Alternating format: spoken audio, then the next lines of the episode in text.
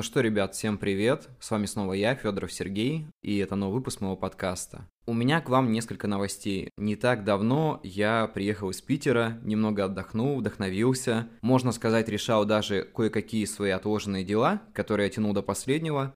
Но теперь я закрыл немножко моментов, вновь вернулся и готов вам вещать. Вторая новость о том, что я написал рассказ. С самого начала я думал, что это будет повесть, но это получился объемный рассказ. Такая обыденная проза, можно сказать, но в моем стиле. И буквально, наверное, к концу декабря она уже выйдет, вы сможете ее прочесть. Мне было очень приятно это делать, потому что я давненько не занимался рассказами.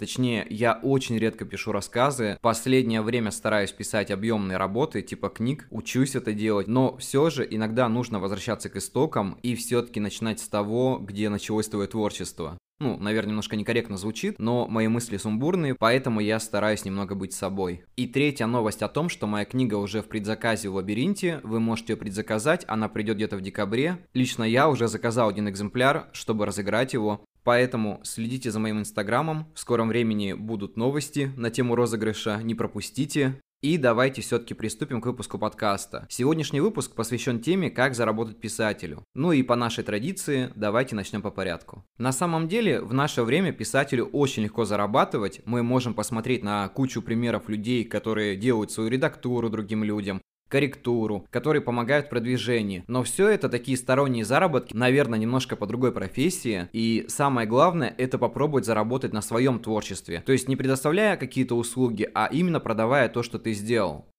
И на самом деле сейчас очень много площадок, которые помогают людям продвигать свое творчество, начиная с Литреса, заканчивая Ридеро, хотя в принципе к последнему я отношусь немного с подозрением, потому что нужно накопить определенную сумму, чтобы вывести денег. Начинающему писателю это сделать довольно непросто. То есть там идет вывод, по-моему, от полутора тысяч или от тысячи рублей, и из каждой книги ты примерно отдаешь там 30-40%, если посчитать, то тебе придется очень много продать. Или твоя книга должна стоить там 600-700 рублей, но мы все прекрасно понимаем, как это дорого, и не все это покупают покупают, допустим, моя книга сейчас на лабиринте стоит около 500 рублей, ну там со скидкой. Так она бы стоила 600. Но в принципе для тех, кто сидит давно на лабиринте, заказывает книги, там можно и за 400 рублей, и за 300 заказать, если у тебя есть купоны, скидки и так далее. На Ридеро я такое редко замечаю, потому что сам писатель ставит определенный процент и в то же время ставит скидки. Но чем дешевле будет стоить книга, тем меньше, соответственно, ты получишь. Это стоит запомнить. Если сравнивать с прошлым временем, то времена определенно изменились изменились. Раньше каждый писатель оббивал пороги издательства, просил опубликовать, там что-то делать, и в основном ничего не получалось, по примеру многих писателей, но в итоге после смерти или к старости их начинали публиковать. Такая заезженная история, думаю, для каждого человека, который изучал биографию того или иного писателя. Конечно, их логика понятна, потому что каждое издательство говорит, зачем нам творчество неизвестного писателя. Но как человек станет известным, если никто не помогает ему продвигаться куда-то? Это очень странно и похоже на то, когда человека не берут на работу, который только что закончил учебу на свою профессию, якобы потому, что у него нет опыта. А опыт-то где взять? Ну, типа, вы меня никуда не берете, и как это вообще будет работать дальше? Вот это мне непонятен момент. На самом деле, для продвижения своего творчества и для заработка нужна реклама, нужны какие-то проекты, нужны единомышленники, которые в этом разбираются, и, соответственно, в любом случае эти люди будут иметь свой интерес, чтобы заработать на вашем творчестве. Давайте посмотрим правде в глаза, что писатель, который имеет имеет большую аудиторию, к которому вы обращаетесь, не станет вам бесплатно помогать. Ну, в большинстве случаев. Потому что ему это очень невыгодно. Ну, какой смысл мне помогать кому-то, если вот я там такой уже известный и так далее. Единственный момент, если ему нравится ваше творчество, и он бы хотел, чтобы его аудитория увидела это. В других же случаях вам придется платить. Да вам везде, в принципе, в жизни придется платить. Это закон, который работает сейчас. Он мне очень не нравится, но без него никак, потому что он просто существует и существует. То есть по-другому его никак не определить. Наиболее Наиболее известными издательствами сейчас считаются такие как Эксмо, Росмен, тот же самый Лабиринт, и попасть в них довольно нелегко, потому что изначально вам уже нужна аудитория, которая купит ваше творчество. Ну, сами посудите, когда вы заполняете анкету, чтобы вашу книгу разместили, у вас спрашивают, у вас есть страница в Инстаграме, сколько у вас подписчиков, издавалась ли ваша книга раньше, будут ли ее еще покупать. Вот Сатори я, в принципе, был немножко на грани, потому что моя книга уже издавалась в прошлом году в виде сам издата, и после этого этого мне, конечно, было тяжеловато сейчас ее продавать, но я вижу, что новые люди подтягиваются, книги заказывают, предзаказы есть, и это очень клево с какой-то стороны, потому что я смотрю, что люди заинтересованы в моем творчестве, а значит это стимулирует меня двигаться дальше. Вообще, в первую очередь, деньги можно заработать на интернет-магазинах, таких как Amazon, хоть и там контингент в основном зарубежный, поэтому готовьтесь к тому, чтобы книгу нужно будет перевести на какой-то иностранный язык, например, на английский. Но есть и ресурсы типа Литреса, повторюсь, Литнета, Ридеро. Вы можете продавать в сам издате просто свои книжки от себя. Это уже немного другой путь, но мне кажется, что в этом нет ничего сложного, потому что вы просто развиваете аудиторию. Человек говорит, вот я бы хотел увидеть твою книгу, а ты говоришь, у меня уже есть книга, не хочешь ее купить? И просто предлагаешь ее приобрести там по какой-то приемлемой цене. Заработок, конечно, нестабильный, потому что у вас то будут брать книги, то не будут, но все равно лучше что-то, чем ничего, согласитесь. Я еще забыл упомянуть такой ресурс, как Bookmate. Там тоже приобретают книги, и в принципе сайт,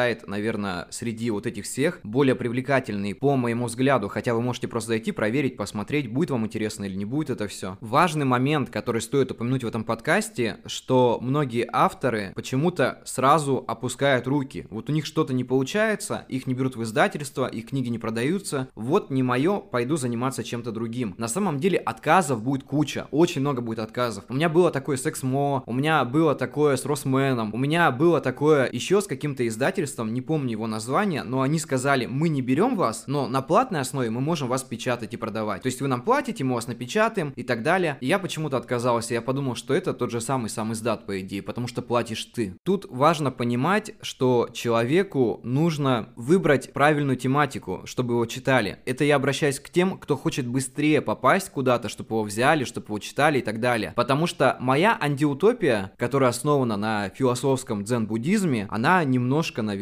не подходит по формату, потому что многие пишут, ой, философская книга, я не буду ее читать, мне не нравятся современные философы, в этом нет ничего такого, мне нравится больше фэнтези, мне нравится больше какие-нибудь попаданцы и что-то еще. Я не ставлю это в одну линию, потому что попаданцы для меня просто какой-то странный жанр, а вот именно фэнтези это хороший жанр. Фэнтези сейчас очень популярно, поэтому подумайте над тем, чтобы в дальнейшем публиковать именно в этом жанре. Еще будет интересно в жанре драмы, драмы всегда были актуальны, они останутся, не забывайте про это. Ну и, конечно же, там детективы и так далее. В принципе, каждый писатель выбирает сам для себя жанр, очень сложно говорить о том, что будет действительно ему интересно, а что нет, потому что если вы начнете писать в каком-то другом стиле, этот стиль будет вам не интересен, то, скорее всего, вы впустую потратите время. Я в этом подкасте искренне говорю о том, чтобы вы писали то, что вам нравится. При условии, что вы хотите быстрее попасть, то, конечно, придется подстроиться. Я этого не делал. Я остаюсь верен самому себе, я продолжаю делать то, что мне нравится, я прекрасно понимаю, что из этого может ничего не выйти, но при этом я надеюсь, что все-таки кому-то это когда-нибудь зайдет. Ну и в принципе, как бы это и происходит, просто не в том масштабе, в котором мне хотелось бы. Вы уж там сами выбираете, как вам это будет удобнее, быть верному себе или все-таки пойти по коммерции. Ни в одном из этих случаев вы не будете кому-то неинтересны, либо как-то упадете в глазах, потому что каждый крутится как может. Нужно помнить об этом.